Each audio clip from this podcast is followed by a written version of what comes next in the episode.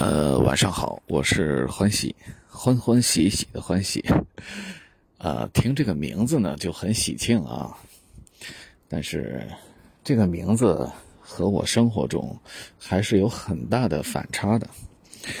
这种反差来源于我的工作性质，我是做项目投资的，所以呢会经常做一些商务类的谈判。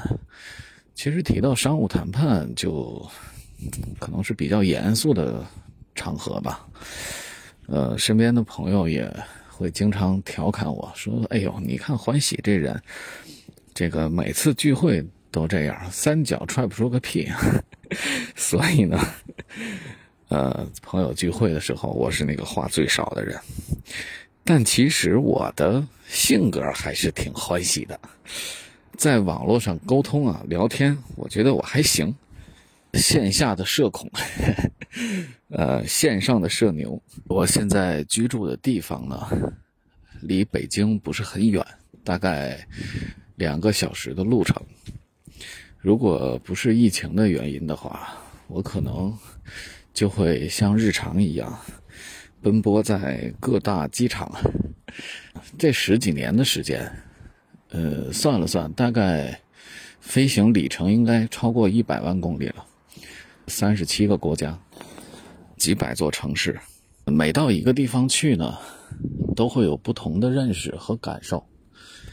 每次呢，我都会用照片的形式把我去过的每一个地方记录下来，所以呢，朋友也都会叫我叫“行走的照相机”。呃，我的爱好还挺多的，平时打打球。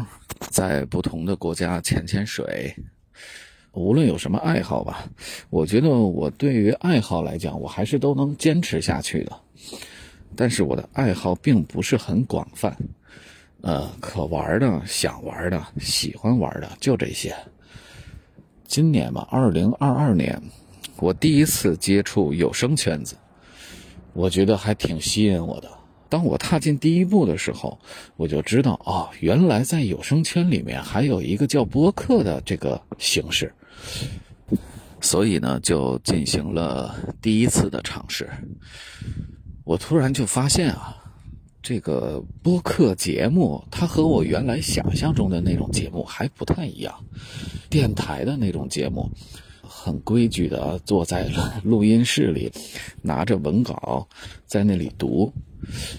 呃，但我发现播客形式不是这样。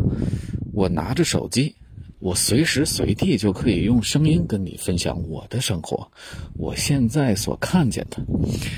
呃，我现在现在刚忙完，在回家的路上往回走，就拿起手机就可以再跟你聊关于我自己的这一切。